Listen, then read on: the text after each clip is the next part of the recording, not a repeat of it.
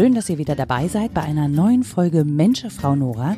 Und ich habe wieder einen besonderen Gast für euch eingeladen, nämlich Laura Geisen. Und Laura Geisen ist Softwareentwicklerin. Keine Sorge, wir sind die ersten zehn Minuten vielleicht ein bisschen nerdig, aber danach geht's ganz entspannt weiter. Es kann uns hoffentlich jede und jeder verstehen. Und ich spreche mit Laura darüber, was sie so an Mathematik und auch an Informatik begeistert. Und ich kann euch sagen, ich kann diese Begeisterung teilen. Laura erklärt mir, was Stricken und Backrezepte mit Programmieren und Algorithmen zu tun hat.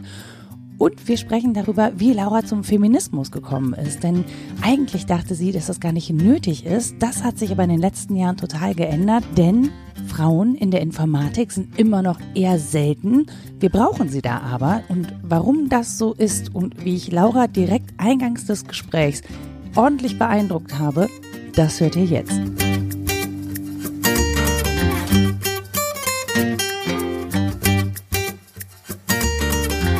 Hallo und herzlich willkommen zu Mensch, Frau Nora. Ich habe wieder einen Gast eingeladen bei Bananenbrot und bei mir ist heute Laura Geisen. Hallo Laura. Hallo. Ich habe gerade meinen Laptop unter Wasser Sollen wir gesetzt. vielleicht einfach gleich nochmal? Nee, das machen wir jetzt einfach schön Geil. weiter. Ich habe meinen Laptop unter Wasser gesetzt, der Tisch auch. Aber wir haben ja ein Handtuch aufliegen und ich hänge jetzt mal schnell hier den Laptop so ein bisschen runter Ich bin sehr beeindruckt. und dann äh, machen wir das einfach weiter, Alles klar. weil wir lassen, ich meine, das ist Podcast, ne? Dieser, dieser Tisch, das wird schon. Und empört euch von Stefan Essay, muss ich Rita dann einfach neu besorgen. Kein Grund zur Empörung. So, weshalb du aber eigentlich hier bist, ist, weil du einen, finde ich, spannenden Beruf hast, per se, und dann auch noch einen Beruf, den viele Frauen nicht ergreifen oder aus Gründen. Was machst du genau? Ich bin Softwareentwicklerin. Ich, äh, ja, ich habe Mathematik studiert und verdiene mein Geld heute mit Programmierung. So, ich glaube so ungefähr, wie man sich das, also wahrscheinlich nicht, wie man sich das vorstellt, weil ich glaube, viele Leute haben ganz komische Vorstellungen von diesem Job. Aber ich bin, also ich bin nicht Managerin oder so, sondern ich schreibe tatsächlich Software. Wie viele Programmiersprachen sprichst du, schreibst du? Ach, das ist immer so eine Frage. So richtig flüssig äh, habe ich in den letzten Jahren vor allem in einer Sprache gearbeitet. Zurechtfinden tue ich mich aber wahrscheinlich noch in fünf bis zehn anderen. Und äh, also bei Programmiersprachen ist immer so eine Frage. Ich glaube, wenn man grundsätzlich programmieren kann, dann äh, findet man sich relativ schnell erstmal überall zurecht. Und wenn man dann eine Pra- Sprache meistern will, das kostet dann halt Zeit und, und Muße. Okay, und welche Sprache hast du gemeistert? Wo bist du richtig fit drin? gemeistert. Ja, also fit bin ich in, in Java so in den letzten Jahren. Das ist irgendwie, das klingt sehr uncool mit aus Programmiererohren, aber äh, das ist das, was wir seit Jahren machen und äh, Aber das ist nicht äh, JavaScript, was keiner mehr benutzt. nee, genau. Lustigerweise haben diese beiden Sprachen überhaupt nichts miteinander zu tun. Aber es ist auch nicht so, als würde JavaScript niemand mehr benutzen wollen. JavaScript Okay. erlebt eine große Renaissance. Also es ist schon seit Jahren die einzige Sprache, also de facto die einzige Sprache, die man auf Webseiten benutzen kann. Und es hat in den letzten, boah, weiß ich nicht, acht Jahren oder so ähm, einen, einen riesen neuen Boost gegeben und es gibt eine ganz neue Welt rund um JavaScript und das ist, ist nicht mehr so verpönt wie damals. Okay, aber ich werde auch nicht mehr so oft gefragt, dass ich, ob ich es nicht updaten und neu installieren möchte, wie früher. Ähm, also Sein JavaScript, das war meistens, glaube ich, eher Java. Ah, okay. Jetzt kommen wir hier in komische Diskussionen, aber Ja, ich, ja. Äh, ja, ja, genau. Das, vielleicht kannst du es mir erklären, wo der Unterschied ist? Es sind zwei verschiedene Sprachen, äh, die unterschiedliche Anwendungsfälle haben, wie alle Programmiersprachen, oder ja, würde ich jedenfalls sagen. Ähm, und früher wurde relativ viel, also so komische Java-Anwendungen auch im Internet irgendwie runtergeladen oder dann sogar auf, auf Webseiten gesehen oder so. Und damit ist man eigentlich inzwischen komplett weg. Also Das heißt, die sind sozusagen schon drin. Ja, genau, also es, die, genau, die Webseiten sind heutzutage in der Regel Anwendungen und bringen halt ganz viel Code mit. Und das ist alles JavaScript, weil das können die Browser selber ausführen. Ähm, ja, so. Aber es ist erstmal sind es einfach zwei verschiedene Sprachen. Okay. Wann ist eine Website eine Anwendung?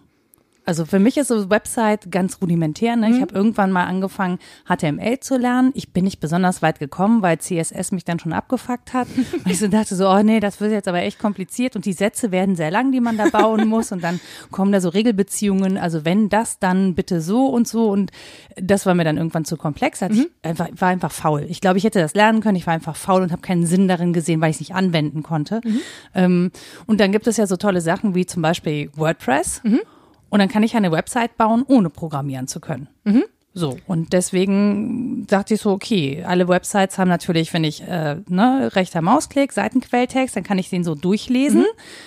Ähm, aber für mich ist eine Website erstmal immer eine Website. Ja, also wenn ich sage, eine Website ist eine Anwendung, dann meine ich vor allem, also klassisch früher Webseiten haben vor allem Inhalte angezeigt, ne? Hast du irgendwie deine Visitenkarte gehabt oder so. Mhm. Ähm, und das ist was, was man erstmal auch händisch so beschreiben kann, wie das aussieht. Ne? Da mhm. benutzt man HTML für und dann irgendwann CSS, hast du schon richtig gesagt, so, aber das ist erstmal alles sehr statisch. Mhm. Und dann fingen eben die ersten Interaktionen mit den Webseiten an. Es gab irgendwie Links natürlich quasi von Anfang an, aber dann gab es halt irgendwie Links, die aussahen wie Buttons. Mhm. Auf einmal hattest du Buttons. Mhm. Und ähm, genau, und, und das hat sich halt immer weiterentwickelt. Und inzwischen ist es ja ganz oft so, dass irgendwelche Anwendungen, also ein klassisches Beispiel ist zum Beispiel irgendwie Slack. So, wenn du mhm. Slack dir anguckst, dann ist das de facto, funktioniert das wie eine Webseite. Mhm.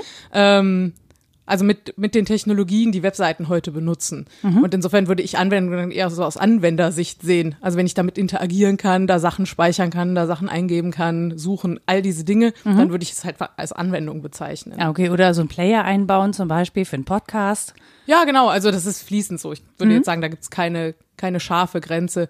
Äh, und das Besondere ist halt, dass heutzutage quasi niemand mehr wirklich den HTML-Code selber schreibt. Ne? Sagst, mhm. Also ganz viel ist so Content-Management-Systeme oder du schreibst eben, wie wir bei uns im Büro, halt eine richtige Anwendung fürs Web. Dann baust du im Prinzip ganz viel JavaScript-Code und der erzeugt das HTML, was dein Browser dann anzeigt. Mhm. So. Okay, das heißt, er übersetzt es nochmal, dass es final dann auch wieder angezeigt werden kann über ja, HTML. Genau. Ja. Das sind dann diese Pfeilchen, die ich aufdrücken muss. Äh, Wenn ich den Quellcode angucke, also ich kann ja so Webseiten untersuchen, ja. das mache ich mit Firefox ja. ja. ganz gerne. Meistens, wenn ich auf der Suche bin, etwas herunterzuladen, was ich so nicht runterladen ja. darf, das sage ich jetzt nicht laut, ähm, genau, dann muss man ja häufig so Pfeilchen aufklicken und dann ist da irgendwas noch hinter und drin und so. Ja, das aber ist das nicht mehr also, so leicht wie früher. Ja, genau, das stimmt. Und das liegt vor allem daran, dass der Code eben meistens nicht mehr von Menschen geschrieben wird und auch nicht damit Menschen ihn lesen, mhm. sondern quasi von Maschinen, also von programmierter, von einer, von einer Anwendung erzeugt wird. Mhm. So.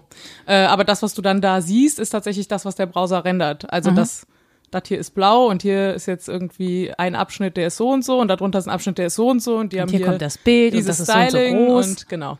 Genau, und dann haben wir ja auch noch äh, responsive Webseiten. Also wenn euch das zu viel Fachchinesisch ist, wir versuchen das zu übersetzen. Das sind die, die auf allen Geräten funktionieren und immer noch gut aussehen, mhm. wenn es gut läuft. Genau, ich glaube, das ist einer der Gründe, warum eben diese, ähm, warum das in den letzten Jahren so massiv dahingegangen ist, dass die Anwendung quasi im Browser läuft und mhm. gar nicht mehr der Browser sich die Beschreibung von irgendeinem Server abholt, sondern die Beschreibung erzeugt die Anwendung selber im Browser, ähm, weil das eben auch ermöglicht, dass man halt äh, total gut dann auf die äh, Device-Größe Rücksicht nehmen kann. So. Und, und macht es das, macht es Webseiten auch schneller, dass es so übersetzt wird? Äh, Oder ist das, nee. Ist eine, nee. Ich also, dachte, das wäre irgendwie voll schön, ne, wenn es jetzt dadurch auch schneller geht oder naja, so. also was halt schon ist, das ist dadurch, dass das quasi lokal in deinem Webbrowser, also wenn du irgendwo draufklickst, dann reagiert die Webseite erstmal lokal in deinem Webbrowser. Die mhm. muss dann vielleicht trotzdem nochmal zum Webserver gehen und sich neue Informationen holen.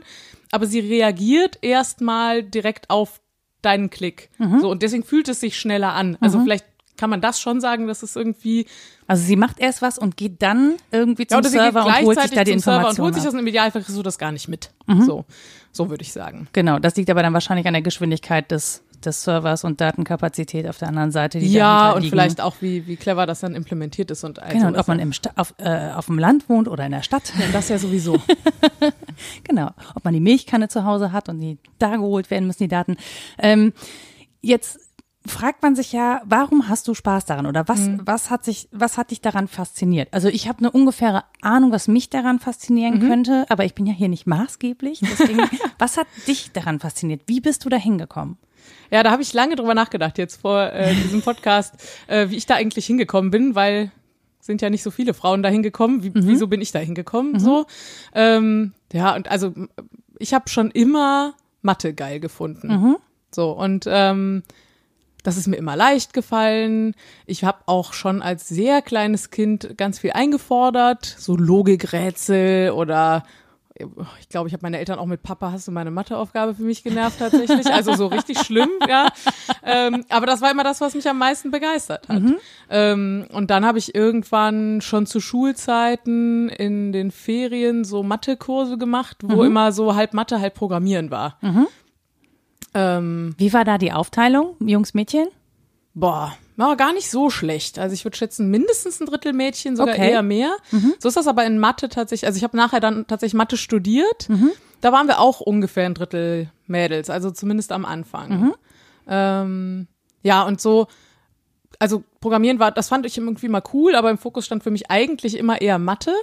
Und tatsächlich, ähm, also ich habe das dann studiert, und ich habe auch zu Ende studiert. Ähm, und äh, bis heute, obwohl ich heute nicht mehr so viel damit zu tun habe, ist das einfach das Geilste überhaupt. So, Also es gibt, Zahlen, naja, Funktionen, Rechnungen. Strukturen. Ah, so, also es gibt wirklich, also es gibt einfach nichts Schöneres, Eleganteres und auch also ästhetischeres für mich als einen, einen toll geführten mathematischen Beweis. So, ähm, das hat sehr viel Eleganz und ich glaube, also entweder man hat das jemals erfahren oder man äh, dreht sich jetzt wahrscheinlich, was, denkt sich, was hat die denn?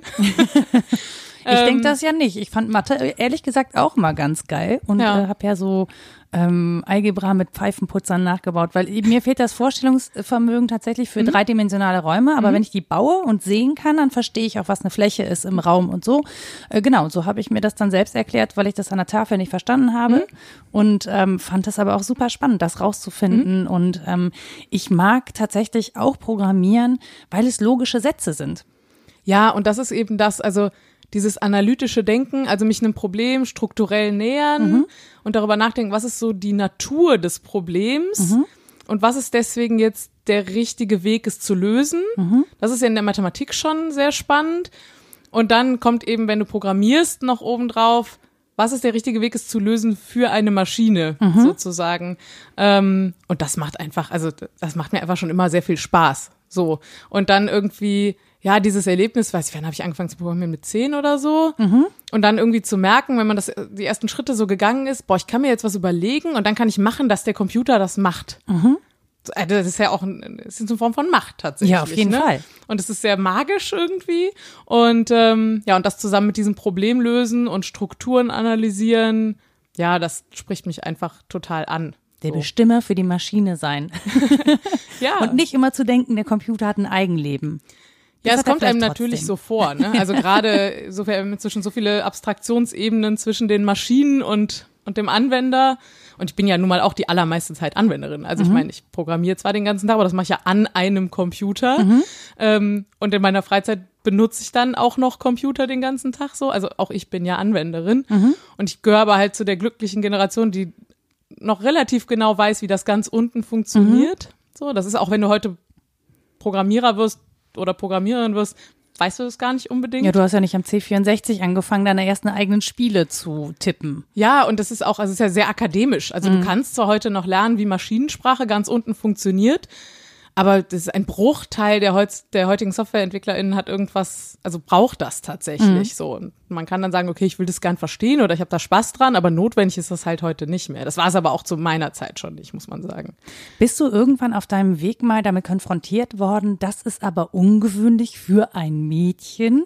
Da habe ich auch drüber nachgedacht und ich glaube, ich hatte das Riesenglück, dass ich damit einfach nie wirklich konfrontiert wurde und ich halte das wirklich für ausschließlich Glück. So, also ich habe, ähm, ich würde sagen, eine sehr feministische Mutter, einfach so von dem, wie sie unser Leben gestaltet hat und habe da nie also bin da nie über Dinge gestolpert, die ich irgendwie weniger machen sollte, weil ich eine Frau bin oder ein Mädchen bin. Ähm, mein Vater hat einfach schon super früh, glaube ich, sehr viel Spaß daran gehabt. Der hat, glaube ich, so den Mathehut in der Familie und der hat auch Informatik studiert und ist äh, Softwareentwickler auch. Und der hatte, glaube ich, einfach sehr früh Spaß dran und hat das auch nie bewertet oder eingeordnet. Ähm, und so ging das dann weiter. So, ich war in der Schule immer einfach, also Mathe ist mir so leicht gefallen, dass ich da nie wirklich was für getan habe. Und dann hatte halt auch niemand Anlass, mir sowas zu sagen. Also, ja. Ich überlege halt, also ich, äh, ich habe zuletzt auf Twitter nämlich auch so einen Fall geschildert, ähm, dass ich bei der Berufsberatung war mit 18 und da in dem Umfeld, wo ich war, war das jetzt nicht anders, da für mir zu sagen, dass ich das nicht könnte, aber ich hatte keine Vorstellung davon, was man mit diesen Fähigkeiten anfangen könnte. Also es gab überhaupt kein Vorbild. Ich wusste nicht, was Programmierer oder Programmiererinnen machen, Ja. was Linguistik ist. Da hatte ich überhaupt keine Ahnung von. Jetzt konnte man das auch noch nicht googeln oder Ja. so. Ähm, genau, und war bei der Berufsberatung und hatte dann sowas gesagt, wie, weil die sich mein Zeugnis anguckten und das war halt durchweg eigentlich, es stellten sich keine richtigen Stärken raus. Also klar, ich war in Sprachen sehr gut, ich war in Mathe sehr gut, ich war in Naturwissenschaften gut, so, also man wusste nicht so richtig, wie man da raus was sortieren sollte und die fragte dann, was ich machen will und ich habe dann gesagt, nee, ich würde gerne sowas machen wie, keine Ahnung, Englisch malen. Einfach um zu verbalisieren, dass ich gerne verschiedene Sachen in ein, Ja. miteinander kombinieren möchte. Und die Antwort dieser Berufsberaterin war, da gehen Sie vielleicht doch besser mal zum Psychologen. Bitte was? Ja, ich bin dann heulend aus diesem Gespräch raus, habe dann meine Mutter angerufen ähm, und gesagt, was passiert ist. Und ich weiß noch, ich weiß genau, wie ich in dem Bus saß und geweint habe und meine Mutter gesagt hat, das ist nicht so schlimm, die hatte ich nur nicht verstanden. So, ich wusste aber, was es an dem Satz nicht zu verstehen geht, wusste ich nicht. Ja. Und heute denke ich so, naja, aber Linguistik oder Programmieren wäre ja eigentlich die perfekte Übersetzung gewesen, weil die Programmiersprache ist in aller Regel Englisch Ja, ja. und du kannst damit gestalten. Ja, also ja. wenn du möchtest, kannst du damit auch richtig Ja. malen, also Ja, kannst ja. Sachen gestalten. Und das ärgert mich ein bisschen, weil ich finde, in meiner Welt fehlten einfach zum Beispiel Vorbilder. Mhm. Also das war was, was Jungs machten und Programmieren machten Jungs und die hatten dann alle ihre Larry-Porno-Spiele da auf ihrem C64 und ich bin nicht an den Computer ja, rangekommen. ja So. also das ist das Riesenglück, dass eben mein Vater und seine Ja. Geschwister übrigens auch halt alle irgendwie Informatiker, InformatikerInnen sind. Ähm, äh, genau, und ich damit einfach früh in Berührung kam. Das heißt, bei dir gab es halt auch schon so eine Vorstellung, na klar, Frauen können das halt auch machen. Ja, also ich, wie gesagt, also ich habe sehr spät, ich glaube, wenn ich jetzt so retrospektiv drüber nachdenke, dann gab es durchaus Situationen, wo ich, keine Ahnung, ich glaube an der Uni ähm, war ich damals die erste, also ich habe ähm, relativ früh auch total zufällig an der Uni einen Programmierjob gekriegt tatsächlich. Ähm, und war dann da auch die erste von, weiß ich nicht, 20 studentischen Hilfskräften oder so, die die da rumlaufen hatten, war ich die erste Frau oder zumindest die einzige zu dem Zeitpunkt. Ähm, und das hätte mir natürlich irgendwie zu denken geben können. So, was machen die denn hier falsch, dass hier so wenig Frauen sind? Aber da habe ich ehrlich gesagt einfach nicht drüber nach. Also heute würde ich mich das fragen, Ja. weil ich mich in den letzten Jahren so viel damit bewusst auseinandergesetzt habe. Aber ich habe ganz lange, äh, bin ich halt nicht an so Widerstände gestoßen. Die einzigen Widerstände, gegen die ich gestoßen habe, waren mehr, mehr so in mir drin. So, also so, kann ich das und bin ich da gut genug für so Klassiker quasi? Klar. Ähm, und deswegen bin ich auch ganz lange rumgelaufen, habe überhaupt nicht verstanden, irgendwie, was das, keine Ahnung, was das mit der Quote soll oder so. Du ja. bist ja da, du bist ja eine Frau. Äh, offensichtlich ist es möglich, genau. Es tangiert mich nicht. Mhm. Und wo ich halt heute denke, krass, wenn ich als Frau, die das erlebt, wie wenig Frauen es da gibt, Mhm. wenn ich schon denke, das tangiert mich nicht, warum sollte ich mich da engagieren? Mit so Mitte, Ende 20 jedenfalls.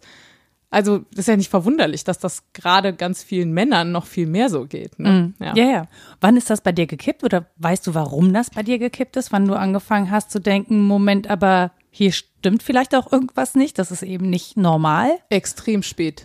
Also ich, ich fand das immer, ich habe mir gedacht, ja, ist halt so. Und ich wurde dann, also ich wurde zum Beispiel in dem Job, wo ich jetzt bin, als ich mich da beworben habe, da hat mich die Personalerin nach dem Vorstellungsgespräch zur Seite genommen und gesagt, ich muss dir noch was sagen. Wenn du hier anfängst, wärst du die erste Entwicklerin, die wir haben. Und sonst sind hier nur Männer. Ist das ein Problem für dich? Und ich habe damals gesagt so, nee, bin ich ja gewohnt. Also so, weil das Ja. so war das halt so. Und ich meine, ich mache halt auch, ich erfülle, glaube ich, manche klischeehaften Frauensachen, aber andere halt auch überhaupt gar nicht. So und ich mache halt schon immer, ich spiele am liebsten Brettspiele und ich habe irgendwie immer programmiert und äh, interessiere mich für Technikzeug und dann hat man halt auch mehrheitlich Jungs im Freundeskreis. Ich habe dann Veranstaltungstechnik gemacht, es waren nur Jungs und so, also hm. ähm, ja und dann waren an der Uni halt nur Jungs um mich rum und naja, so, da war ich das irgendwie gewohnt. Ja, und das, ja, dann, das ist viel später erst, ähm, durch so ein bisschen politisches Engagement und so bin ich mit dem Thema Quote in Berührung gekommen und ähm, habe dann lange gebraucht, bis ich begriffen habe, warum das, warum das wichtig ist und warum diese Themen wichtig sind. Und dass ich tatsächlich so in meinem eigenen Umfeld gucke, was kann ich tun, das ist in den letzten zwei Jahren passiert tatsächlich. Okay, das heißt, es ist bei dir auch noch recht frisch, bei mir auch. Das freut mich so ein bisschen, weil ich auch sehr lange drauf dr- deswegen gebraucht habe, weil ich ja ne, als Sportjournalistin natürlich auch selbstverständlicherweise sind da nur Männer. Und heute frage ich mich, wieso ist das selbstverständlich? Ja, genau, ja. Also was, wa warum muss das selbstverständlich Ja. sein? Das ist ja Quatsch.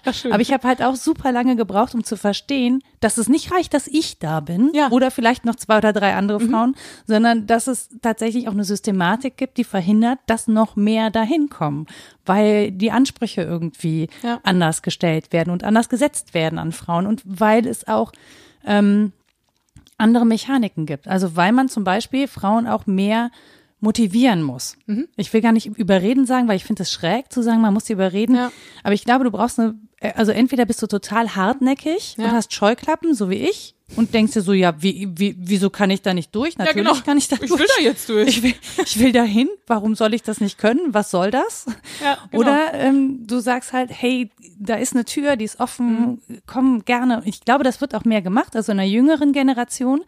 Aber da, wo wir arbeiten, ist das halt Ja. unsere. Ich habe also vielleicht kann ich an der Stelle auch mal, also ich habe da einen riesen, ich habe immer eine riesen Grätsche im Kopf, wenn es um diese Themen geht, weil ich einerseits ähm, ein Riesenproblem damit habe, Individuen gruppenbezogene Attribute irgendwie zuzuschreiben, ja, also dass ich irgendwie sein soll, bloß weil Frauen statistisch so sind oder vielleicht noch nicht mal statistisch, sondern nur klischeehaft so, Ja. da habe ich mich schon immer extrem gegen gewehrt. Ähm, und gleichzeitig ist es ja so, dass Frauen statistisch andere Verhaltensmuster an den Tag legen. Und dabei ist ja gar nicht mal so relevant, ob die irgendwie genetisch begründet sind oder erzogen.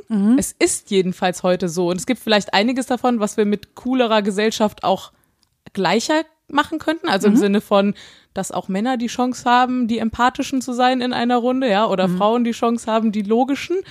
Aber de facto ist es halt so. Und das ist, ich finde das total schwierig mit diesen, ähm, mit diesen statistischen Ungleichheiten umzugehen, also bewusst auch umzugehen und trotzdem mich nicht dieser Zuschreibung schuldig zu machen. So, also die Nora als Frau ist ja immer so oder so. Ja, ja, Und genau. deswegen, ich glaube, das hat mich lange auch davon abgehalten.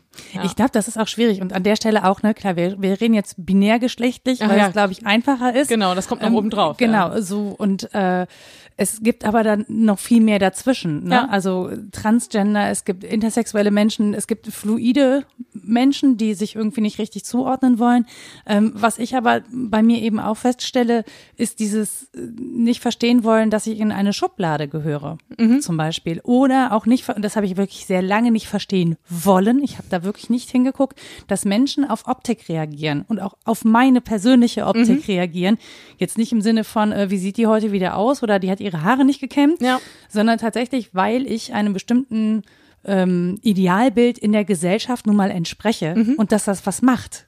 Das, wo- ich wollte das nicht, weil ich darauf nicht angesprochen werden Ja. wollte. Ich wollte halt immer ähm, darauf angesprochen werden, auf das, was ich zwischen den Ohren sitzen habe. Ja, genau, was ich Cooles kann. Genau, so. was ich Cooles kann. Das passierte aber nie. Oder selten. Es ist heute viel häufiger, ehrlich gesagt. So, auch da hat sich was getan. Mhm. Ja, auf jeden Fall. Ähm, weil es aber auch, glaube ich, was ausmacht, wie ich damit umgehe. Also ich glaube nicht, dass das nur Gesellschaft ist. Ähm, aber das zu verstehen, also dass das einen Effekt hat, auch wenn man das gar nicht will, aber Ja. dass man den nicht einfach, dass man einfach nicht sagen kann, ich will das nicht, deswegen findet das nicht statt, das funktioniert nicht. Ja. Und dann auch hinzugucken und zu sagen, naja, aber warum ist das und das natürlich? Warum nehme ich das als gegeben an? Warum tue ich mich so schwer, mich in diese Klischees einzuordnen, obwohl ich ihnen vielleicht optisch sogar entspreche? Aber warum will ich da nicht reingehören? Was ist daran? Warum werte ich oder was werte ich auch? Und das sind ja, ähm, ich glaube, wenn man sich damit beschäftigt, hat man vor allen Dingen sehr viele Fragen und sehr wenig Antworten. Oh ja.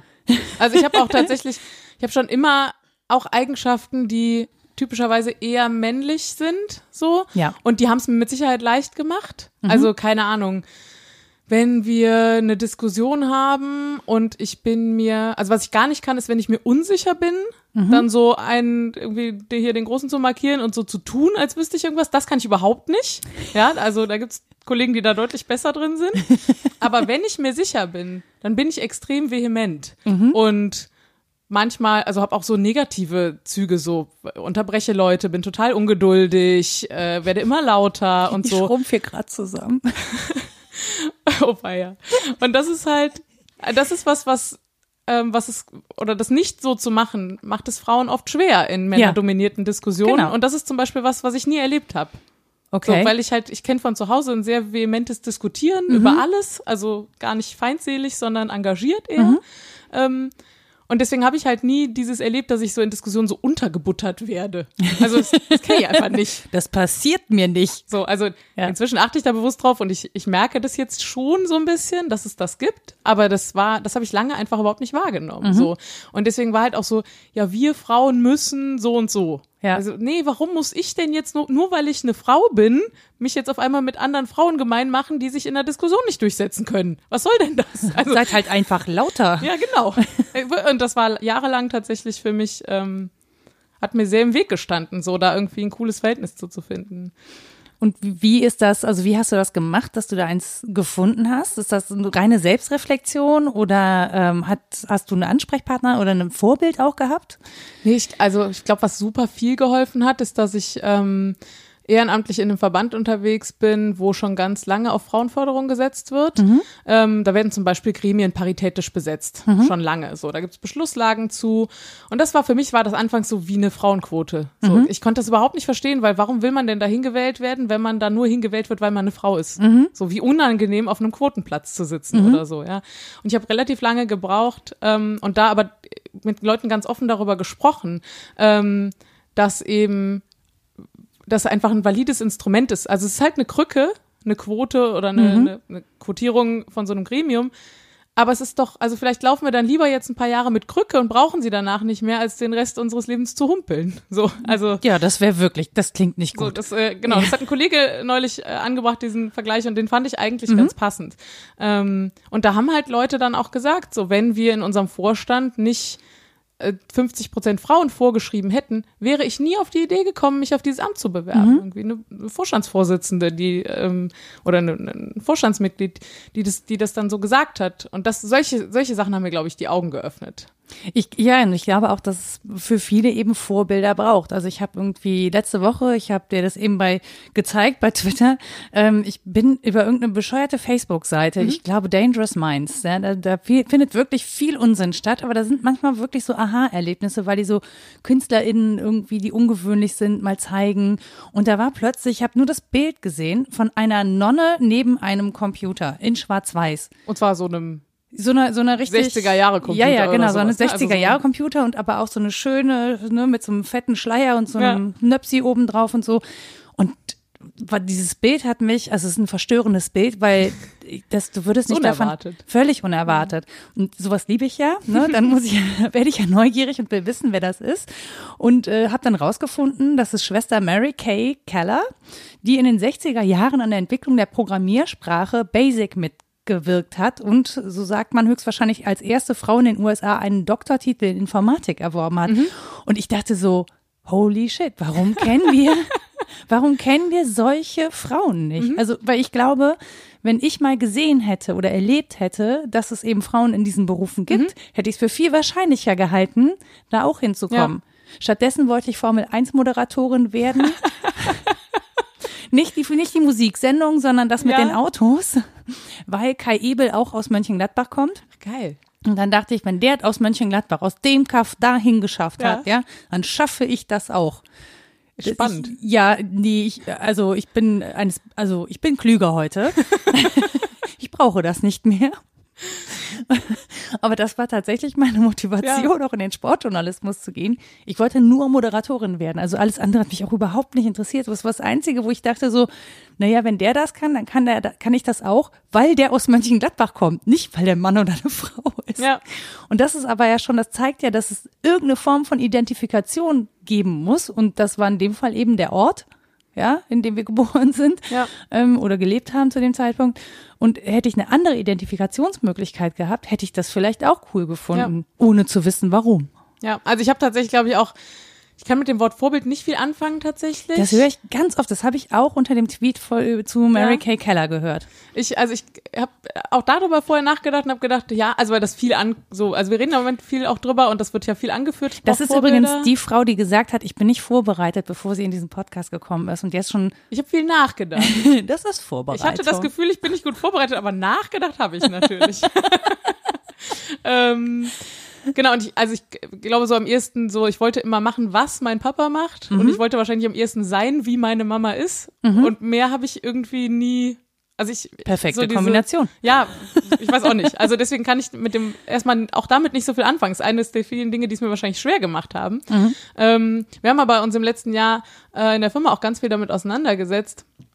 Und dann hat äh, eine Kollegin zu mir gesagt, äh, die keine, äh, kein Tech, kein Techie ist, ähm, aber die ganz viel Außendarstellung macht und so und die irgendwie spricht und Fotos zeigt. Also wir zeigen relativ viel Fotos von unserer Firma. Die sagt, naja, weißt du, ich würde ja total gerne mehr Diversität zeigen in dem, was ich so zeige und erzähle und so. Ähm, wenn aber eine der ganz wenigen Entwicklerinnen, und ich glaube, zu dem Zeitpunkt waren wir zwei, ja, und wenn die beiden Entwicklerinnen, die wir haben, immer beide nicht auf so Fotos drauf sein wollen, dann habe ich ja gar kein Material. So. Da hat sie recht. Und das hat mich wirklich zum Nachdenken gebracht. Und seitdem empfinde ich da total viel Verantwortung, mich selber sichtbarer zu machen in diesem Beruf. Einfach, äh, also in erster Linie tatsächlich, damit Mädels auf die Idee kommen, das könnte auch was für sie sein. Ich meine auch gar nicht Vorbild mit, also da schrieb dann halt jemand drunter, ja, äh, Vorbilder hätte so ein Problem mit und wenn man mal unter diesen Brains gelebt hätte, dann wüsste man auch, dass man das nicht mehr will. Und dann war ich schon gleich zweimal richtig sauer, weil ich so dachte, das, ich habe es versucht, ein bisschen netter zu schreiben, aber in mir ging so eine so ein kleiner Empöri-Schlumpf hoch, der dann gesagt hat, wie kommt der darauf, dass ich diese Brainies nicht kenne? Also was ist das denn für eine Anmaßung? Es kann ja sein, dass ich die trotzdem kenne und auch mal unter denen gelebt habe. Und tatsächlich hatte ich relativ viele Nerd-Freunde, die Ja. sich auch wirklich mit Programmieren auskannten weil ich mir irgendwo das Wissen herholen musste. Und ich habe meine ersten Schritte am Computer in einem Internetcafé gemacht. Und da waren wirklich strange Typen auch unterwegs, ähm, die totale Brains waren, aber ansonsten auch zum Teil verhaltensauffällig in bestimmter Art und Weise. Aber von denen habe ich mir das Wissen geholt erstmal. Und Bin mit seltsamen Menschen unterwegs gewesen. Meine Mutter hat gedacht, glaube ich, ich, ich gehe da kiffen oder so. Aber ich wollte wirklich nur wissen, wie man mit Computern umgeht. Ja.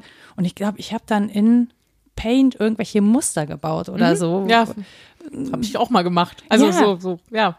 Spielerisch irgendwie diese Maschinen entdecken, klar. Genau, ja, und ich wollte wissen, wie das genau aufeinander passt und wie man das so, ne, also so symmetrische Muster und so, weil ich damals auch immer schon diese Bändchen geknüpft habe. Oh ja, das hab ich auch gemacht. Ja, das habe ich auch wirklich sehr geliebt. Das hat, das war wirklich wie so, das war echt meditativ. Ich war super schnell und Mhm. mir diese Muster auszudenken und die in Knoten zu übersetzen. Und ähm, da wären wir schon eigentlich fast bei deinem zweiten Lieblingsthema. Ja, sehr viel klischeemäßiger. ja, du hast nämlich auch einen Podcast Ja, habe ich. über Handarbeiten. Handarbeiten. Stricken oder alles, was man mit Wolle machen So kann? ungefähr alles, ehrlich gesagt. Okay. Also wir äh, spinnen beide, also Handspinnerei. produktiv, wir spinnen produktiv. Ja. Genau. Ähm, und stricken und da, aber also hin und wieder webe ich auch und häkel und nähe und hm, naja, also man probiert viel aus. Wolle färben ist auch, gehört Mhm. auch dazu und so. Äh, genau, ja. Und ich finde ja tatsächlich, dass diese Muster was mit Programmierung zu tun haben, Mhm. im Sinne von, ähm, was mich in der Schule wirklich total angefixt hat, war Binärcode. Mhm. Ich habe wirklich Sätze und äh, Seiten in Binärcode geschrieben, weil ich das so toll fand, dass man Buchstaben in Binärcode übersetzen Mhm. konnte und so und fand es mega faszinierend. Es ist auch heute immer noch mal so, dass ich mir zwischendurch, ich kann es nicht mehr selber, ich lasse das dann auf so einer Website übersetzen und dass ich Leuten, von denen ich weiß, dass sie Nerds sind, Nachrichten in Binärcode schicke, Mhm. weil ich das einfach so geil finde. Und ich finde, Stricken ist eigentlich ja sowas ähnliches. Auf du hast ja jeden deine Fall. Kästchen und dann sagst du rot, grün, gelb. Ja, Gerade stricken ist total digital. Du machst halt eine rote Masche oder eine blaue Masche, so. Ja. Und dann machst halt, du machst halt nicht eine halbe Masche, Mhm. so. Ähm, und äh, klar, du hast dann diese Muster und stricken ist auch noch total algorithmisch. Ja. Also du sagst dann irgendwie hier, ja, jetzt in jeder Reihe am Ende eine Masche zunehmen und davon 50 Reihen stricken oder Mhm. sowas, ja. Das ist ein Algorithmus. So. Genauso wie ganz viele Backrezepte auch Algorithmen sind tatsächlich. Nein. Naja, also. das hätte ich, den Vergleich hätte ich nie gezogen. Ah, Das wird auch relativ häufig bemüht tatsächlich, weil Leute sagen so, oh Gott, Programmieren so schlimm und so.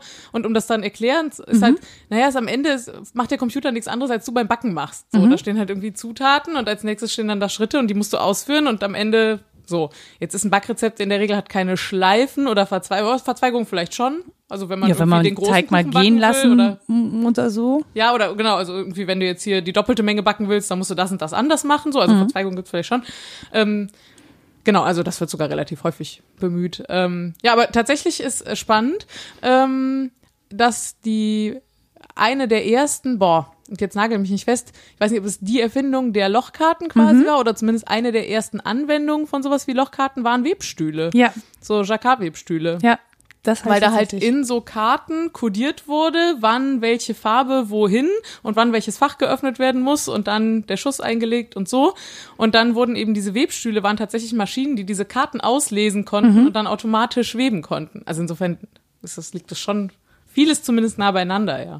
Und wir haben so eine Lochkarte gehabt für die Orgel, die wir hatten Ja, aus den genau. 60ern. Und dann konnte man da nämlich die Musik Ja. machen. Und das war mit Lochkarten. Und ich habe, ich weiß nicht, wie viele Stunden mit dieser Orgel zugebracht, weil ich das total geil fand, dass die, also diese Lochkarten da durchzuziehen und dass das dann Musik macht, wenn das auf, das fand ich irgendwie mega gut. Ja. Und eigentlich sind ja diese kleinen äh, Tischorgeln, die man so hat, Ach, ja, diese Spieluhren, ja, oder? ja, diese du? Spieluhren ja. mit diesen Klimperplättchen, Ja. die sind ja dann im Prinzip auch, das ist ja ein, also eine Lochkarte als Walze. Ja, ja, genau, ja. Die sagt ja, ne, wenn das, wenn, wenn das oben ist, dann spielst das und das. Voll gut. Ja. So, aha. So, jetzt habt ihr alle Programmieren verstanden und los. Ja. Nein, aber ähm, sprecht ihr, also verknüpfst du das in deinem Handarbeitskanal auch manchmal? Kommt das, kommt da so die Mathematikerin in dir durch, wenn ihr über Stricken redet? Äh, Ja, also ich würde sagen, verknüpfen nicht so viel. Ich Haha, glaube schon, dass manchmal, oh Gott, Sorry. manchmal die Mathematikerin durchkommt. Das liegt aber auch daran, dass meine Mitpodcasterin auch Mathe studiert hat. geil. Was aber totaler Zufall ist. Also es, mag äh, dazu führen, dass wir uns gut verstehen, aber Mhm. ähm, also, also wir haben uns nicht deswegen kennengelernt oder so. Äh, ja, genau. Ein, ja, also ähm, ich glaube, ich denke halt sehr logisch und gehe deswegen sehr logisch an Dinge ran. Und wenn ich ein Strickmuster nicht verstehe, weil es irgendwie komisch unlogisch aufgeschrieben ist, dann baue ich es mir vielleicht in Excel nochmal neu in logisch, bevor ich anfange zu Geil, stricken. du- Sowas mache ich auf jeden Fall. Also du baust Strickmuster in Excel.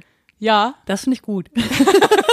ja, naja, es ist ja so, also, ganz, also Strickmuster sind ja entweder Text oder eben so ein Raster, wo du dann irgendwie äh, für jede Reihe hast du halt ein, eine Zeile und dann hast du so Zellen und dann sind so Symbole drin. Und gerade wenn die Muster so in Text geschrieben sind, finde ich es ganz oft schwierig, mich zu orientieren. Und ich bin halt mehr so ein grafischer Mensch. Naja, und wo kann man mit, also ohne jetzt groß was tun zu müssen, sich so Kästchen aufmalen und da Symbole reinschreiben, da liegt Excel halt nah. So. Also, und im Zweifel meine ich mit Excel jetzt alle Tabellenkalkulationen. Also ich Excel schon seit Jahren nicht mehr benutzt, aber irgendeine Tabellenkalkulation nehme ich dann halt her. Ach geil. Ja. Das finde ich aber witzig, weil ich meine, klar, also ich habe in Excel sowas wie ein Haushaltsbuch oder so, weil das einfach logisch ist und habe ähm, das dann aber inzwischen auch so ausgeweitet, dass es über mehrere Tabellenblätter geht und irgendwelche Hin- und Herbezüge da drin Ja. sind. Und das finde ich halt auch mal spannend, weil das im Prinzip, also mir sind die Formeln natürlich vorgegeben. Mhm. Ich muss so ein bisschen wissen, wann ich wofür welche Formel benutze. Aber auch da denke ich jedes Mal. Aber ist geil, oder? Wenn es dann, Ja. wenn's dann funktioniert. Wenn man sich Genau. so eine Excel-Liste zusammengeschraubt hat und dann schreibt man da vorne nur noch die Zahl rein, die man keine Ahnung, ausgegeben hat. Mhm. Und dann ergeben sich alle anderen Sachen und am besten wird auch noch irgendwas farbig aufgrund der Zahlen, die man da, also vielleicht so Genau, ja, ja, rot oder grün, je nachdem. Ja, gerne auch rot. Blöd. Und manchmal ist es aber so, wenn ich so eine Tabelle, die nur übers Jahr rechne, und ich habe dann immer so Zwischensummen und so, die ich ausrechne. Und manchmal sitze ich dann davor und denke mir so, äh, Moment, was, warum hast du jetzt diese Formel da reingemacht und was, was wolltest du doch mal rechnen? Und das hast du mal gewusst? So, Wenn ich das nicht sehr oft benutze oder nur noch das Ergebnis sehe, weiß ich oft nicht mehr, wie ich da hingekommen bin oder mit welchem Gedanken ich mich beschäftigt hatte, dass ich dachte, dass ich das jetzt ausrechnen muss.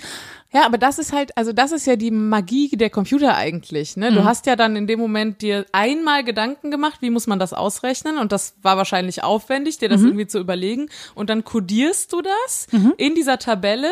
Und dann musst du dich den Rest der Zeit einfach mit dieser Komplexität nicht mehr auseinandersetzen. Genau. Und das ist ja das, was wir mit Software am Ende machen. Ja. Ne? Wir machen ja, wir lösen Probleme einmal und kapseln das schön weg und machen dir ein schönes Interface da Mhm. vorne dran und so, dass du dann in deinem Alltag nicht Experte für all diese Probleme werden musst, sondern einfach den Computer bemühen kannst. Am Wie es Ende halt geht's früher genau war, darum. Ne? Also früher musstest du Experte für diesen Computer sein, um ihn irgendwie benutzen zu können. Du musstest dir irgendwie was schreiben, was mit, keine Ahnung, DOS-Befehlen eingeben. Ja. Du musstest genau wissen, was du dem Computer sagst. Und heute drückst du halt Buttons und äh, teilst einen Tweet und äh, hast plötzlich äh, 3000 Retweets und 15 Trolle, womit wir bei den unschönen Seiten wären.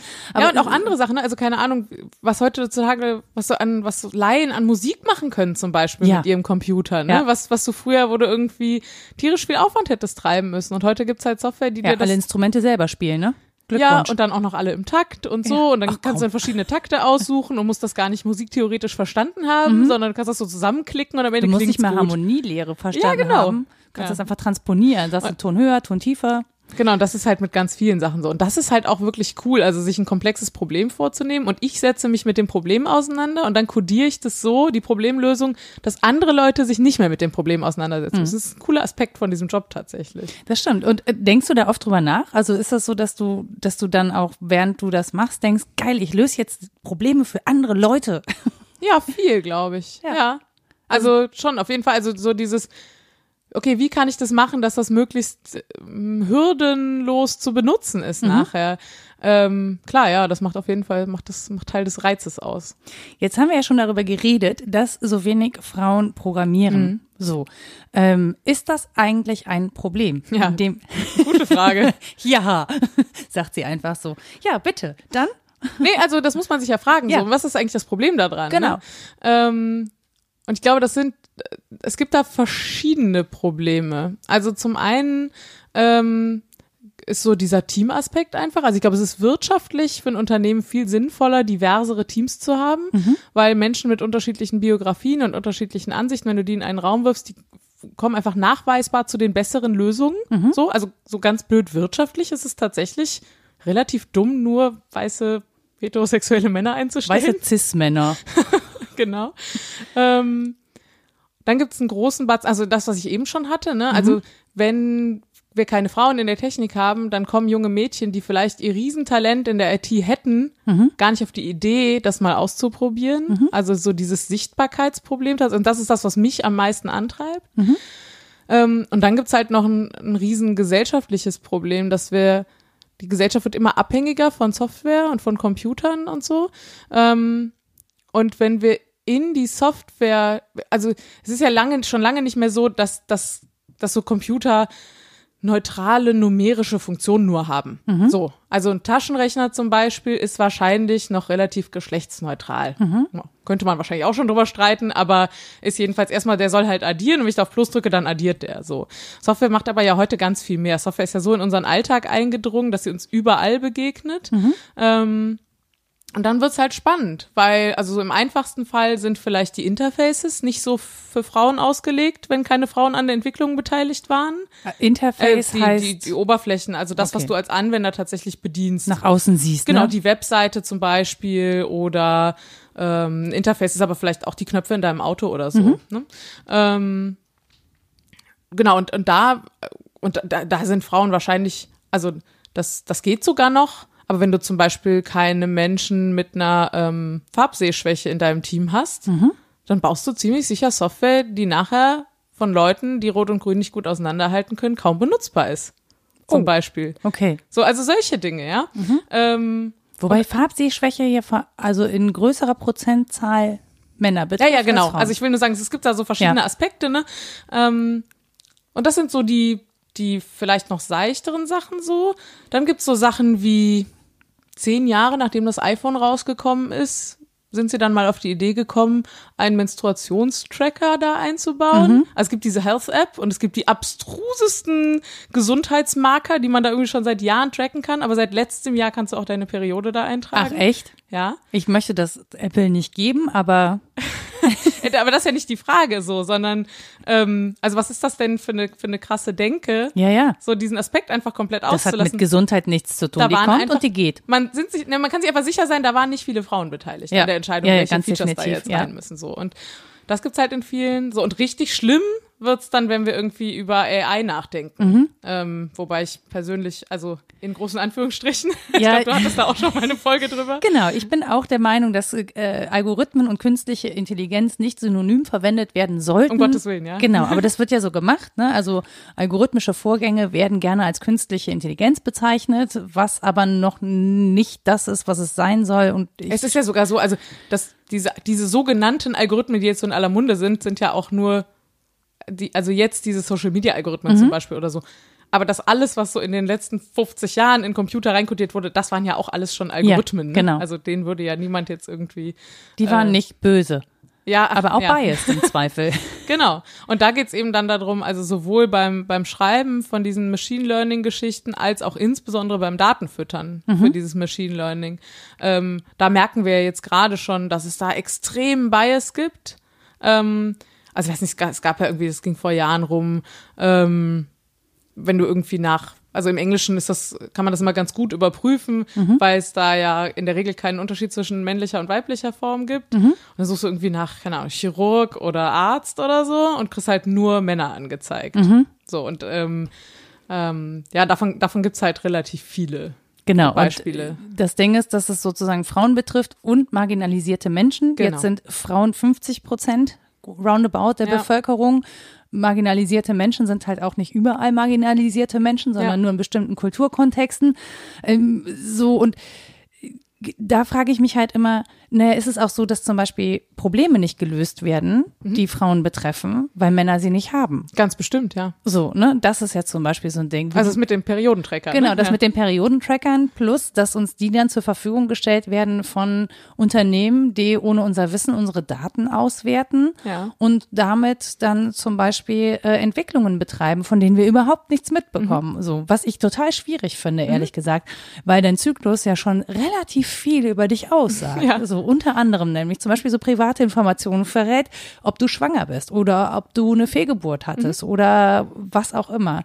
Und da finde ich, ähm, da glaube ich, ist es schwierig für Männer, sich da Gedanken drüber zu machen, weil es sie nicht betrifft in aller Regel. Also außer wir haben jetzt äh, ne, intersexuelle Ja. Menschen oder so. Aber äh, ansonsten betrifft sie das nicht. Also machen die sich da keine Gedanken drüber. Und deswegen ist es ja unbedingt wichtig, dass auch ähm, Frauen einfach lernen, damit umzugehen und auch sozusagen verstehen, dass es ihr gutes Recht ist und sie die Fähigkeit haben, sich damit zu beschäftigen. Weil es gab ja dieses unsägliche T-Shirt, ich bin in Mathe nur Deko Ja. in rosa. Ja. Tiefes Durchatmen bei mir auch.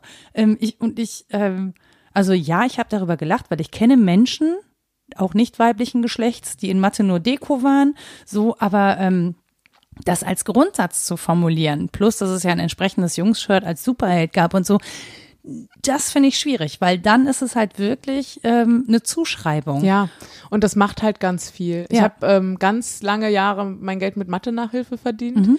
Ähm, und ins, also nicht nur, aber insbesondere bei den Mädels habe ich einfach, also locker 50 Prozent der Zeit habe ich in psychologische Aufbauarbeit Mhm. gesteckt und in nichts anderes. Weil die einfach total sicher waren, dass sie das eh nicht können können. Bestenfalls noch, sagt mein Papa auch immer. Oder, oder, also auch oft nicht ganz so schlimm, aber auch so dieses, meine Eltern sagen auch immer, sie waren schlecht in Mathe. So, und, ähm, Und das tradiert sich dann, ne? das tradiert sich extrem. Und da sind Frauen statistisch, glaube ich, auch noch mal anfälliger für. Also sich selber eher zu unterschätzen. Ähm, gibt so, also jetzt habe ich irgendwie wieder gelesen, dass ähm, wenn du eine Stellenausschreibung hast und da stehen irgendwie zehn Punkte drauf, dann bewerben die meisten Männer sich, sobald sie fünf davon erfüllen und Frauen nicht unter neun. Wenn überhaupt. so, so und genau. Und insofern verstärkt sich der Effekt dann noch. Aber es ist einfach grundsätzlich natürlich einfach mega problematisch, dass einfach der Lego-Technik-Bagger immer noch für Jungs getargetet wird. Ähm, und die, die Beauty-Dinge halt eher für die Mädels. So. Ja, und vor allen Dingen, selbst wenn es Beauty-Dinge wären, könnte man sie ja auch mit Programmierung in Kontext setzen. Also selbst wenn es so wäre, dass Mädchen sich nicht für Bagger interessieren würden, Genau, dann gibt ihnen dann halt vielleicht ein Fahrzeug, für Ja. das sie sich interessieren würden, an dem sie die gleichen Schritte vollziehen können. Also das verstehe ich halt nicht. Ich verstehe nicht, dass es so ganz grundsätzlich ausgeklammert wird aus Ja. diesen Ja, Kontexten. das ist auch was, also ich vergesse das auch, äh, ich vergesse es nicht, aber es ist, es Nicht mehr. ist mir auch nicht so oft präsent tatsächlich. Dass ich bin halt so in der Serverwelt unterwegs, also ich mache so, ich schiebe Daten von A nach B, ich baue tatsächlich Algorithmen, aber ich beschäftige mich überhaupt nicht mit der Darstellung von Dingen oder ich mache das schon mal, wenn es Not tut, aber so meine Stärken liegen dann nicht. Ähm, aber genau, auch das wissen ganz viele Mädels gar nicht, dass man eben auch ja, Webseiten programmiert, ne? Also, dass man eben auch seine gestalterischen Fähigkeiten äh, durchaus mit Programmierung heute mega gut kombinieren kann und damit auch unfassbar wertvoll ist. Also die ganze Branche sucht händeringend nach Leuten, Ähm, und irgendwie, also ich, ich, in anderen Branchen mag es so sein, dass quasi die Hälfte der Männer dann keinen Job mehr hätten, wenn wir jetzt zur Hälfte Frauen einstellen würden. Das wäre in der IT, glaube ich, nicht Nee. mal so, weil wir einfach so krassen Fachkräftemangel haben. Genau. Wir würden wahrscheinlich einfach doppelt so viele Leute einstellen, wenn jetzt auch noch so viele Frauen auf die Idee kämen. So und insofern. Naja, und ich glaube auch tatsächlich, dass es ja Sinn, also nicht nur sinnvoll ist, sondern dass es ja auch ein Beruf ist, der dir Erfüllung bringen kann und den du ja relativ flexibel im Zweifel machen kannst. du kannst so. in nahezu jeder Branche heutzutage arbeiten, wenn du wenn du irgendwie äh, in Tech unterwegs bist. Genau, und du, aber auch von den Arbeitszeiten, ne? Also Auch. du kannst die Arbeitszeit, also gerade wenn es ums Programmieren geht, und ähm, ich habe es hier schon mehrfach genannt in verschiedenen Zusammenhängen, aber Dame Stephanie Shirley ähm, ist, hat tatsächlich in den 60ern ein IT-Unternehmen in Großbritannien gebaut. Und die meisten ihrer Programmiererinnen, also damals noch die Frauen, die Lochkarten gestanzt haben, waren Frauen, weil sie das in Heimarbeit machen konnten. Und das waren häufig alleinstehende Frauen, die ihre Männer verloren hatten im Krieg oder die abgehauen sind oder was auch immer. Und die hatten so ein Einkommen. Und das war im Prinzip, wenn ich das richtig verstanden habe, ein sehr modernes Arbeitsmodell, weil Okay. sozusagen eine Art Vertrauensarbeitszeit da war. Wichtig war, dass sie die Aufgabe, die sie bekommen haben, in der vorgegebenen Zeit erledigt hatten. Wann und wie sie die erledigt haben, Spannend. Ja, fand ich nämlich auch, wo ich so dachte so, ja, und das ist ja auch eigentlich logisch und warum sollte man das nicht möglich machen und übrigens auch nicht nur für Frauen, sondern natürlich auch für Männer, ja. Ja.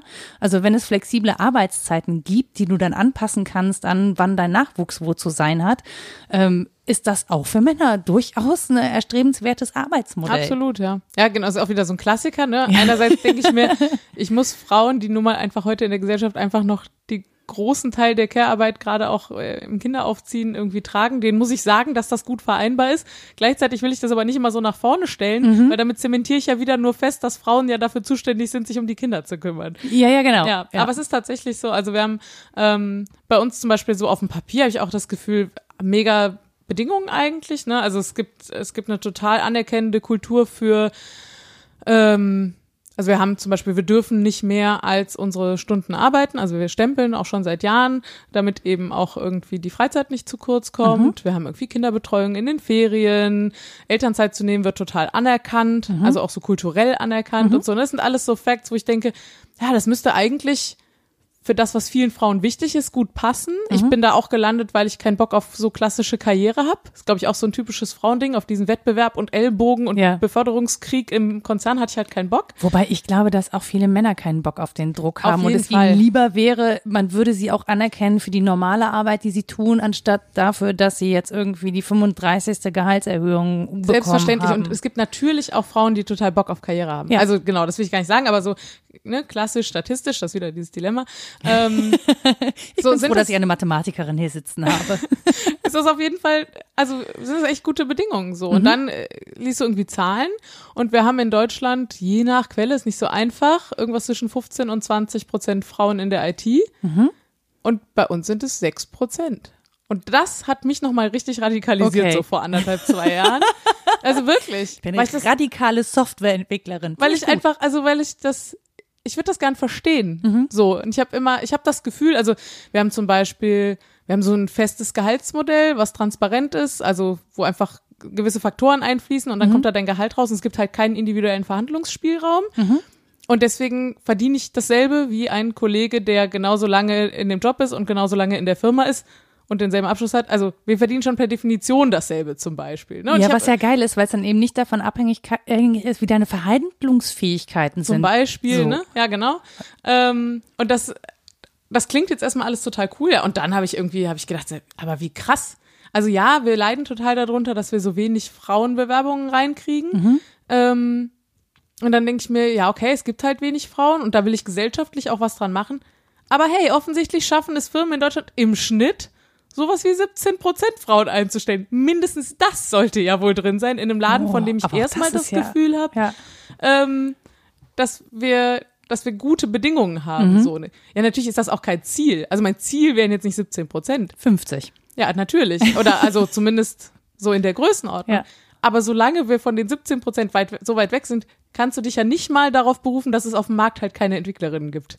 Ja, So. das, ja, also ja. es ist ja sozusagen in mehreren Stufen sozusagen. Das stimmt. Und wie, äh, also ich bin jetzt schon relativ alt. Ich werde wahrscheinlich nicht mehr Programmiererin werden. Ach, Also klar, ich könnte mich da reinfuchsen, es Ja. wird ein bisschen länger dauern und wahrscheinlich würde ich irgendwas mit Programmierung machen können, Ja. so wenn es sein muss. Also äh, wahrscheinlich dann aber eher die niederen Dienste, vielleicht sogar dann noch besser verdienen als als Journalistin. das wird ja nicht so schlecht bezahlt in der Branche so allgemein. Ja, und es gibt total, es gibt wenig prekäre Arbeitsverhältnisse im Vergleich zu anderen Branchen. Ne? Ja, ja, ich glaube mit so Festanstellungen und so, Ja, die sind froh, natürlich. wenn die die Leute an sich Ja, binden können, ne? genau. die sie auch gut finden.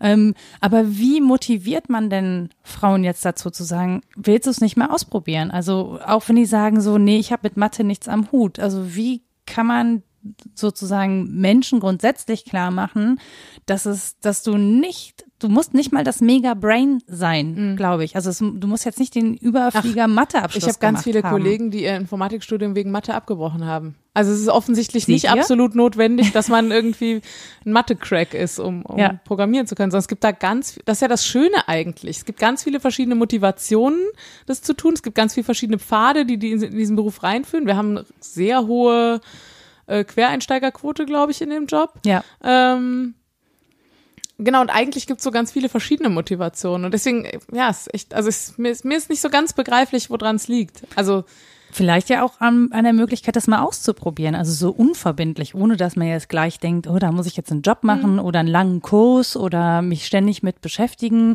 Ähm, genau, aber diese Möglichkeiten sind ja auf dem Papier alle da. Also ich glaube, auf dem Papier ist es nicht so, also du kannst online inzwischen Kurse machen ohne Ende, kannst dir YouTube-Videos angucken, ne?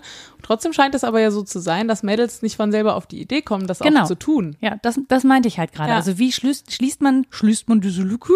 Wie schließt man diese Lücke, dass ähm, Frauen, weiblich gelesene Personen, ähm, Menschen, die glauben, sie sind nicht gut in Mathe, dann doch den Weg dahin finden, um zu sagen, ähm, das wäre vielleicht doch was für mich. Mhm. Das macht mir Spaß, weil, oder es macht mir so semi-Spaß, aber ich hätte im Prinzip genau das, was ich für mein Leben brauche, plus Freizeit. So, also Ja. es ist Was ja ja auch auch nicht mehr ist als in vielen anderen Jobs. ja, ja, Also, eben, das ist es ja. Also die Frage ist ja, muss ich so eine mega Leidenschaft dafür haben oder reicht es auch, das zum Beispiel okay zu können? Also muss ich das super, super, super können oder kann ich auch was damit erreichen, wenn ich es okay kann?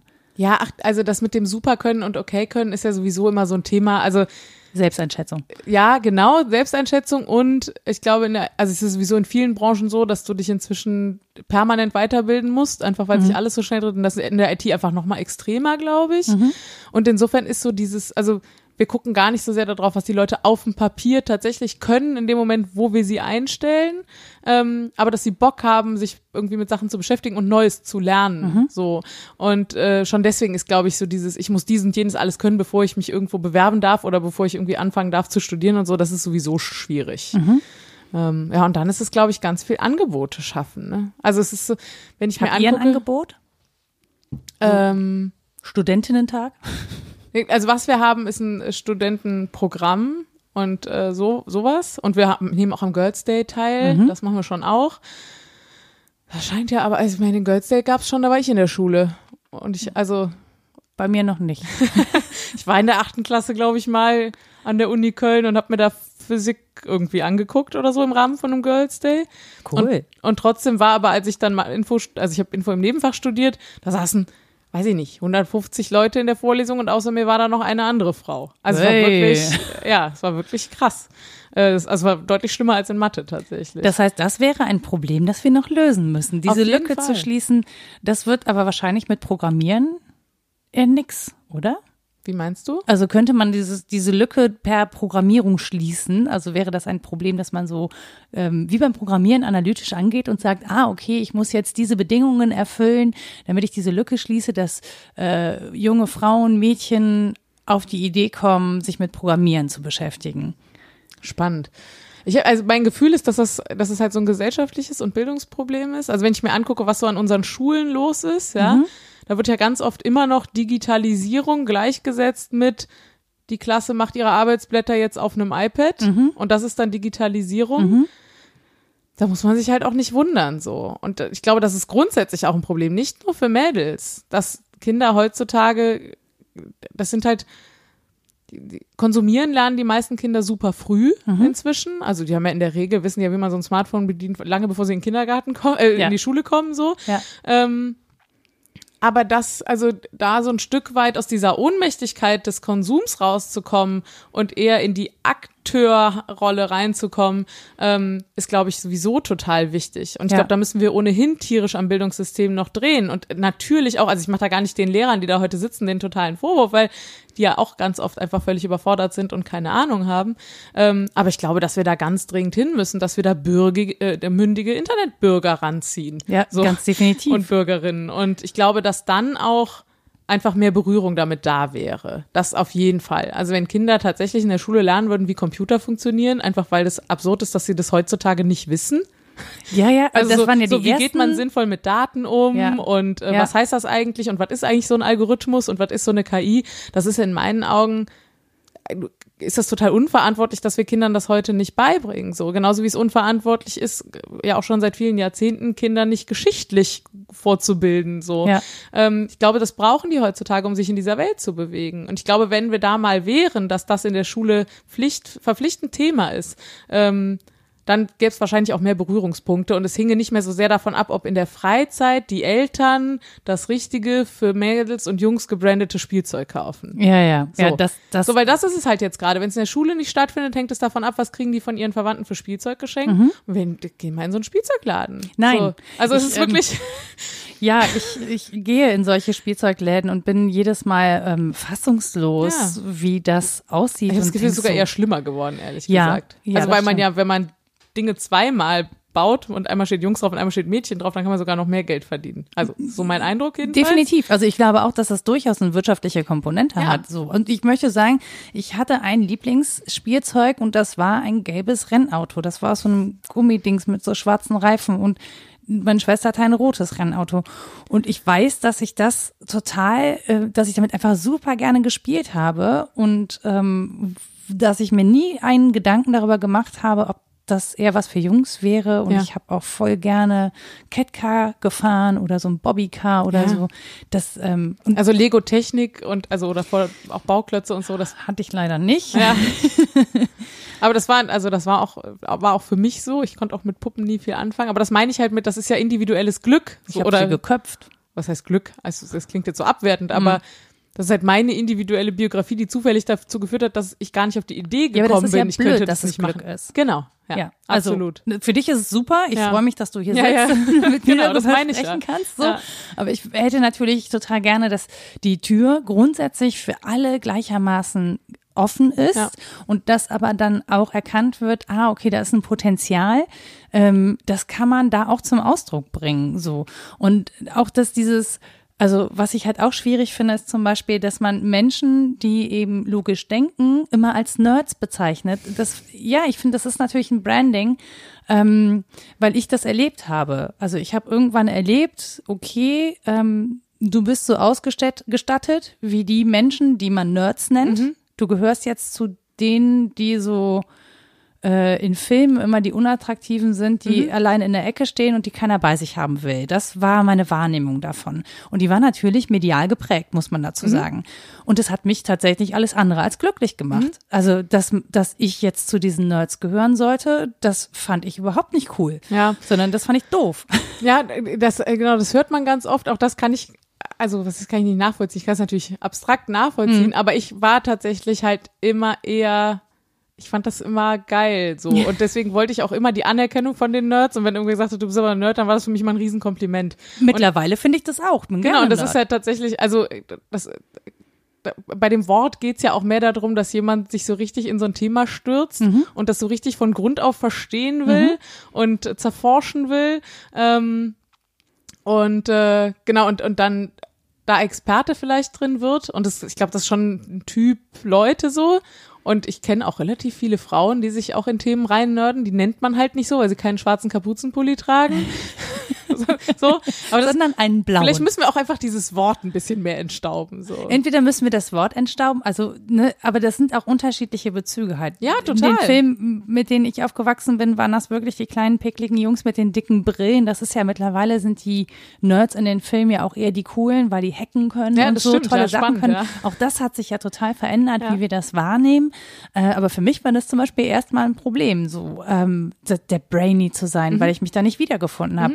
Und das ist total schade. Also ich finde total schade, dass man durch diese Label im Prinzip davon abgehalten wird, ähm, etwas zu tun, weil man sich nicht in dieses Label einfügen möchte, aus welchem Grund auch immer. Ja, absolut. Und es ist natürlich auch, also du musst wirklich kein Nerd sein, um Programmierer zu sein. Das also wollte ich hören. absolut überhaupt nicht. Es gibt da halt diese Häufung Mhm. und das, ja, das, es hilft wahrscheinlich insofern, als dass Leute, die halt verstehen wollen, wie Dinge funktionieren, die setzen sich halt vor so einen Computer und versuchen zu verstehen, wie der funktioniert und dann stolpern die automatisch über Programmierung, weil so funktionieren die Dinge halt. Mhm. Ja. Ähm, deswegen haben die vielleicht einfach schneller einen Zugang, aber es ist überhaupt nicht nötig. Also Und das, ist ja ein Handwerk, ist am Ende ist ein Handwerk und das kann man lernen. Ja, Also- und, und das Ding ist ja auch, vielleicht ist es ja sogar wertvoll, auch die Meinung von jemandem zu haben, der eben nicht so tief drin steckt, weil es natürlich ja auch für alle anwendbar sein muss. Ne? Also das, das erdet das Ganze ja auch wieder, dass es eben nicht so abgehoben und nicht so verkopft ist, sondern eben auch wieder sozusagen sich in die, in die Welt derer, die es am Ende anwenden, zurückspiegeln muss. Und auch da ist Diversität einfach ja auch, also Ja. wie gesagt, diversere Teams funktionieren einfach besser. Und wenn ich da sitze und mit meinen drei anderen Kollegen, die alle irgendwie total Bock haben, sich da jetzt irgendwie die total mega geile, elegante algorithmische Lösung zu überlegen, ja.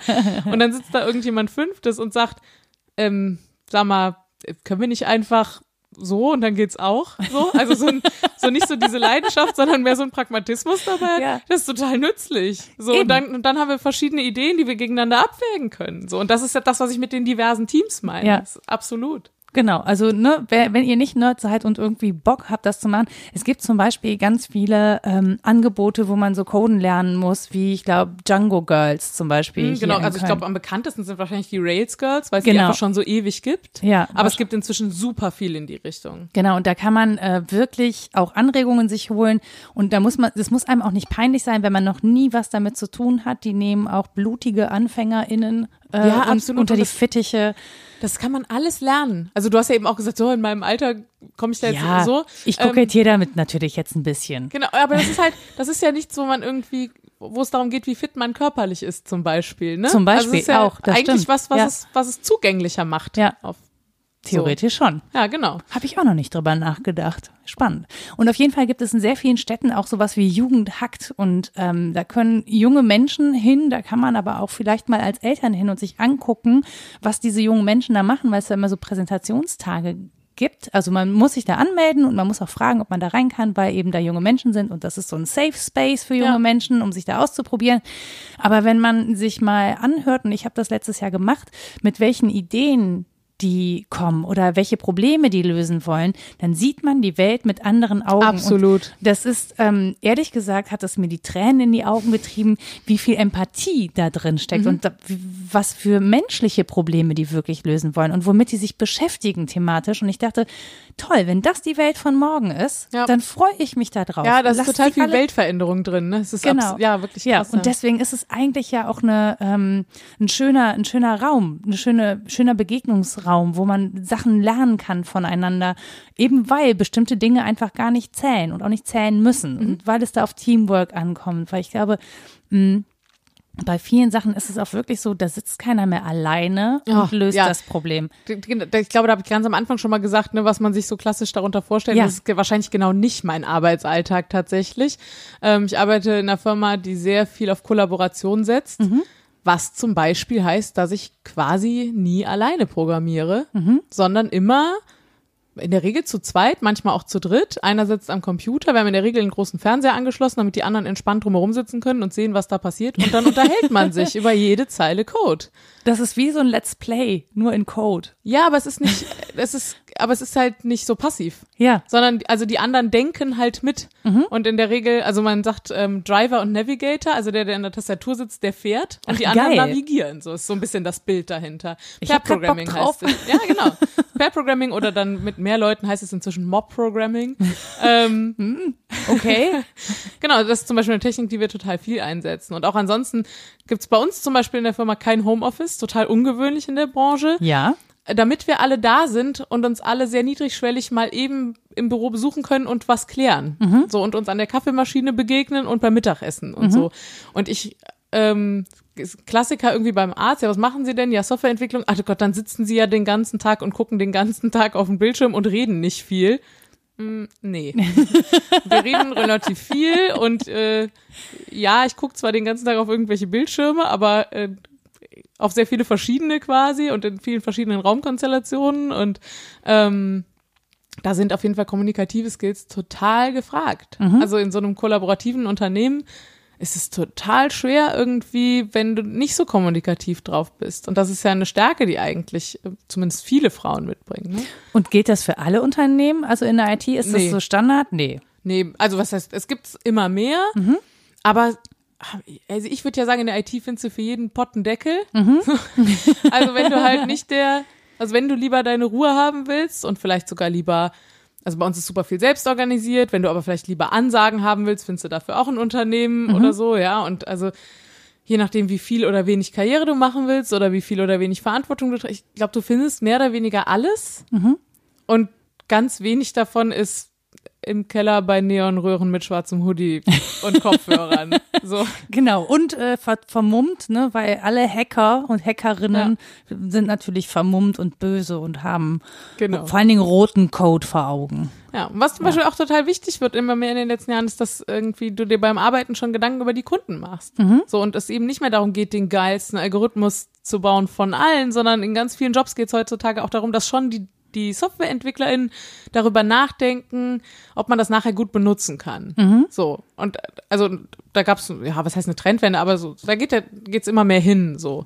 Ähm, und das hat alles ja nicht mehr so viel mit diesen Kellersituationen zu tun. Und das hat auch sehr viel ähm, mit Menscheninteraktion Auf jeden zu tun. Fall, Ne? Also ja, auch nach total. außen hin so den Menschen mitdenken und eben nicht nur die Maschine perfekt zu machen, sondern die Maschine sozusagen für den Menschen benutzbar machen. Auf jeden Fall, ja. So. Von daher, Laura, ich hätte noch tausend andere Themen, über die ich mit dir sehr, sehr gerne sprechen möchte. Ähm, aber du hast heute auch noch Bereitschaft und hast ja die Zeit sozusagen rausgeschnitten, damit du mit mir podcasten kannst. Ich danke dir sehr, sehr herzlich, dass du vorbeigekommen bist und äh, mit mir übers Programmieren gesprochen hast. Ich fand's großartig. Sehr Vielen schön. Dank dafür. Vielen Dank für die Einladung. Ach so, und dann wollte ich natürlich noch, ähm, man kann dich wahrscheinlich auch erreichen, wenn man zum Beispiel Fragen hat Ja. zum Programmieren. Ja. Äh, wo? Wo kann man dich erreichen? Ähm, erreichen kann man mich wahrscheinlich am einfachsten auf Twitter. At Laura Geisen. Ähm, genau, das ist wahrscheinlich das. Ich habe auch einen Mastodon-Account. Trin at chaos.social. T-R-I-N. Ähm, ja, ich glaube, das ist am einfachsten. Genau. Und dein Podcast heißt, Der Wollkanal. kann man sich ganz einfach merken. Hört doch da auch mal rein, wenn ihr irgendwie Bock habt auf Handarbeiten. Ja, also es ist Ja. mehrheitlich Handarbeiten. Es ist ein bisschen so Alltagshacking, immer mal wieder auch ein bisschen feministisch, aber ich glaube, man muss irgendwas mit Handarbeiten anfangen können. Das letzte Bini, das ich mir ge gehäkelt habe, war nicht so ein großer Erfolg. Ich lasse das lieber. Aber für alle anderen, die da Bock drauf haben, ähm, hört euch einfach den Kanal an. Und ich sag bis bald. Tschüss. Tschüss. Das war Mensch, Frau Nora. Zu Gast Laura Geisen. Musik Anja Arnold. Wenn ihr Anmerkungen oder Fragen zu dieser Folge habt, dann schreibt mir doch einfach eine Nachricht. Ihr erreicht mich unter mensch-frau-nora.de oder über meinen Twitter-Account, der heißt Frau Nora. Und wenn ihr mir noch einen richtig großen Gefallen tun wollt, dann lasst meinem Podcast doch eine Bewertung da bei iTunes oder wo ihr sonst diesen Podcast hört. Das hilft anderen Menschen rauszufinden, ob sie diese Folge vielleicht auch hören möchten oder ob dieser Podcast was für sie ist.